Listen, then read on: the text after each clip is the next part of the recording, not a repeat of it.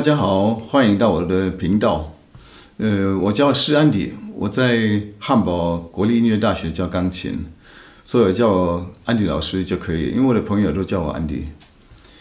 今年是因为贝多芬的两百五十年的周年了，所以我们讲一下贝多芬的事情啊，跟你们聊一聊贝多芬啊。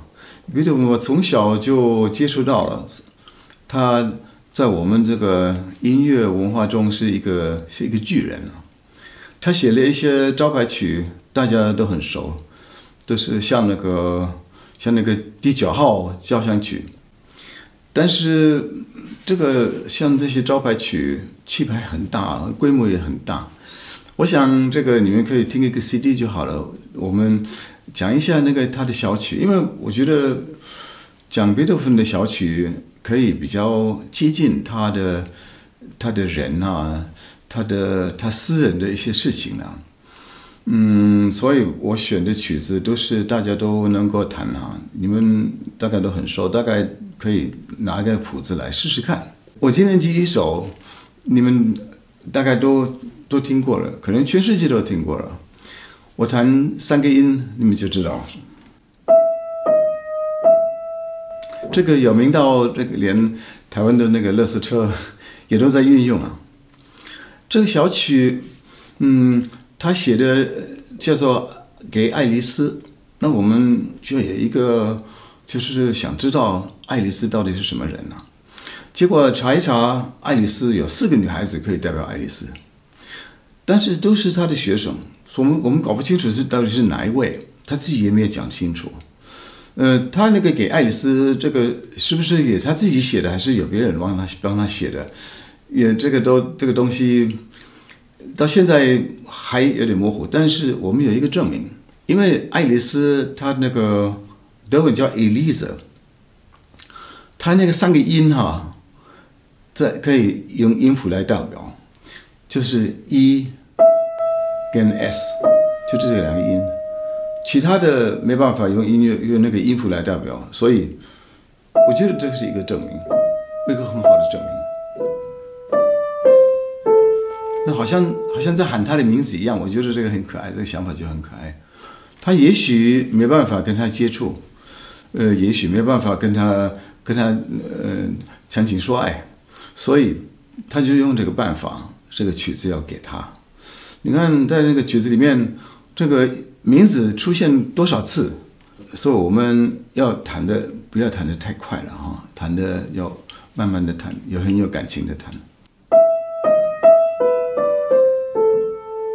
这样已经爱丽丝就出来了。我还想讲一下贝多芬，你说有四个女孩子都可以当爱丽丝，那到底他女朋友到底有多少？这个怎么说？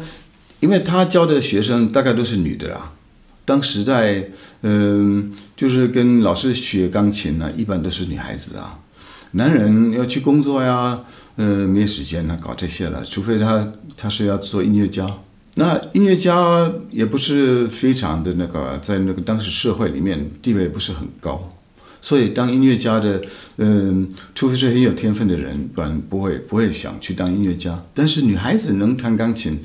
他就是比较，好像自己位置好像要提高一点，文化水准就很高，所以女孩子都很愿意学。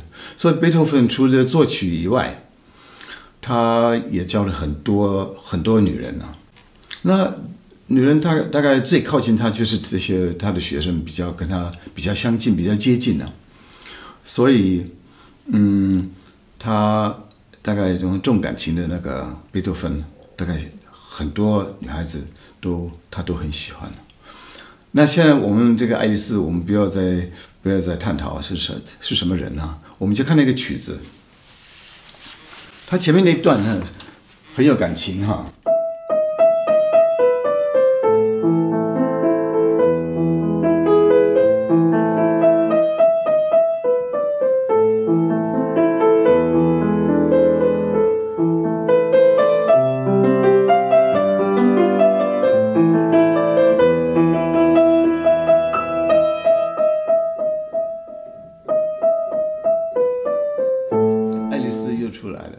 从这个故事就可以知道说，爱丽丝这个东西不能弹得太快啊，因为你弹太快，好像喊她的名字，好像喊得很很很没有耐心，很不耐烦哈。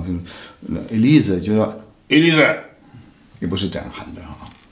但是它里面还有两段，我们可能比较不熟悉，像这个。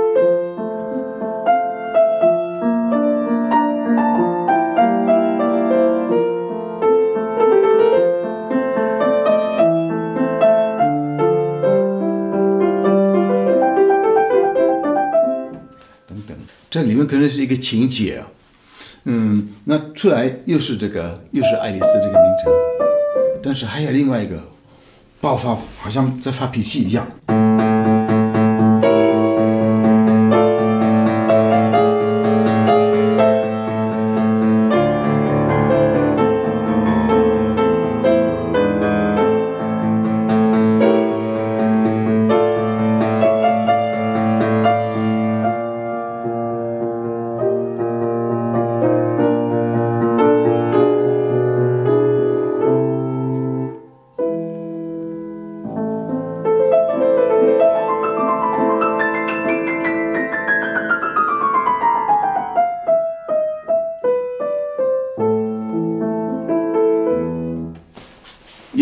好像又脾气就就降下来了啊。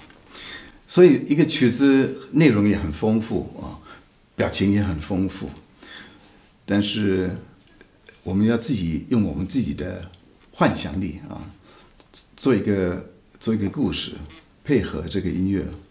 所以鼓励大家这个弹的时候，把它想这个贝多芬跟爱丽丝的一些情节，一个故事。这样比较能够表达他贝多芬的感情，那我们跟他本人好像更更接近一点了。好，我们今天到这为止，嗯，谢谢大家收看，谢谢你们看我的影片，喜欢的话请按一个赞和留言啊，或者订我的频道。如果有什么音乐推荐我给你们介绍，就留言，谢谢。